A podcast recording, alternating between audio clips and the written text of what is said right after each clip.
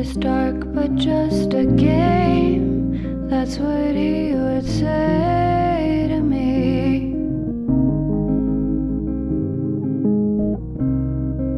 The faces aren't the same, but their stories all end tragically. Hey everyone, I'm Muriel and I'm happy to have you one more day with me in Taking Change for Conscience. This episode is titled Colored Cereal. Why? Full 21st century and misogynist people are still in the world, the feminist movement growing, gender identity becoming more and more important. It is undoubtedly a goal that had to be implemented, gender equality.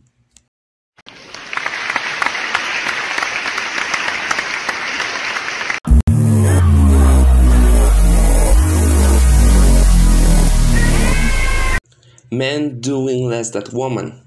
The truth is nothing new, but something that it's already becoming so aware that the fem- feminist movement has been an incredible revolution. Misogyny is the, is the great beginning of everything. Misogyny is everywhere. Orator, misogyny is everywhere. The word, which conventionality means hatred of woman, used to be a radical indictment However, it now seems to have overshadowed the kinder sexism and chauvinism in popular speech. Now it's now surprising to find misogyny in a headline, much less in a tweet. On one side of the spectrum, the term is used to describe glaring social inequality. For example, in the, in the age gap, difficulties in finding adequate health care, and the prerogatives of, of men like least moves, destroying the cares of those who report them. These social problems have not silenced women, as they have empowered each other and created the feminist movement.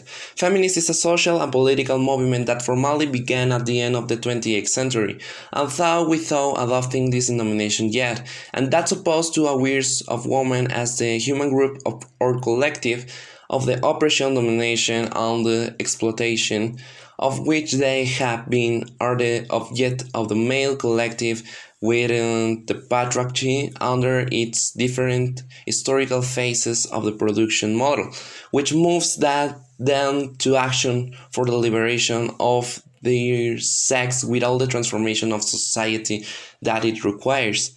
Undoubtedly, feminist has not only managed to draw global attention to the invisibility and absence of women in the social and political sphere, but has also significant shape and transformed environments. In the case of Mexico, the origin of feminism dates from the late 19th and early 20th century as a result of social disobedience and inequalities vis-a-vis men, which at the times were more marked at the present. Women, like men, have very diverse political and ideological opinions and attitudes because they have very different interests, but as human beings, they have a series of common rights that range from the right to work, to freedom of expression, to active participation in politics, to study, to sex, and also to well deserved rest after long hours of work, their right to leisure, culture, and recreational aspects, ridiculing issues that affect women's rights is a strategy, a strategy that the most immobile sectors of society have always engaged in. However, women are getting ahead and many countries have made significant strides in recent years. The main reason for this to be the case is that education is imposed and in the most advanced countries, equality is not only being achieved and the highest educationality levels, but it's also being done with more frightful degrees of achievement. In the most advanced societies of, our time in general and feminist movements in particular, they are living a very active force that will hardly to able to be stopped by many strategies that are invented to counter them. Gender stereotypes and roles should not exist, as there are people who don't know, do not feel identified to their gender.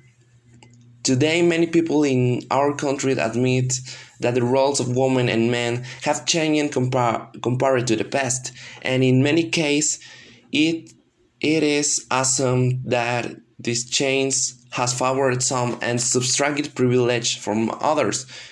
In this logic, popular belief determines that women enjoy a considerable amount of freedoms that they did not have 30 and 40 years ago, which are invisible in various areas of social life. For example, the Athens University and our professionals have paid jobs, use contractive methods of regulate the number of children they have, freely choose their parent, etc. Of men, of the men homework, it calls we say they that they are not longer to only providers of the families, that they share more and more private space, previously considered artists as feminine, and that they collaborate more frequently with domestic tasks in raising children. And in the case of children, these activities and expression are associated with the so-called gender roles that the people play in different societies and cultures.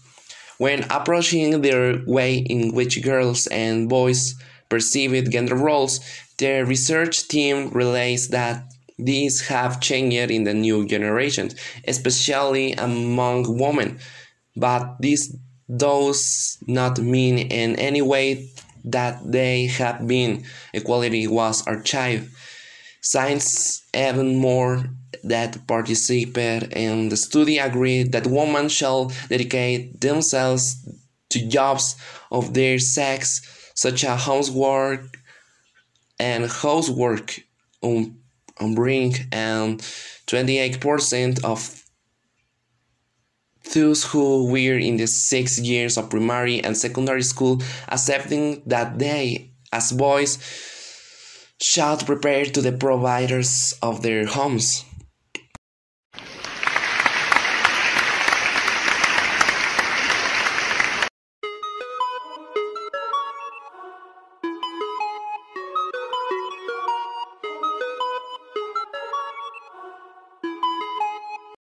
It's obvious that we think about eradicating gender equality to end all these problems, but this goes further because it deals with a thought of each person. Gender equality is a constitutional principle that stipulates that men and women are equal before the law, which means that all the people, without distinction, have the same rights and duties towards the state and society as a whole. We know well that it's not enough to decree equality in law if in reality it's not a fact. To do so, equality must translate into real and effective opportunities to go to school, access a job, health service, and social security. Complete for positions of position of popular representation, enjoy freedom to choose a partner, from a form a family, and participate in the affairs of our communities, organizations, and political parties.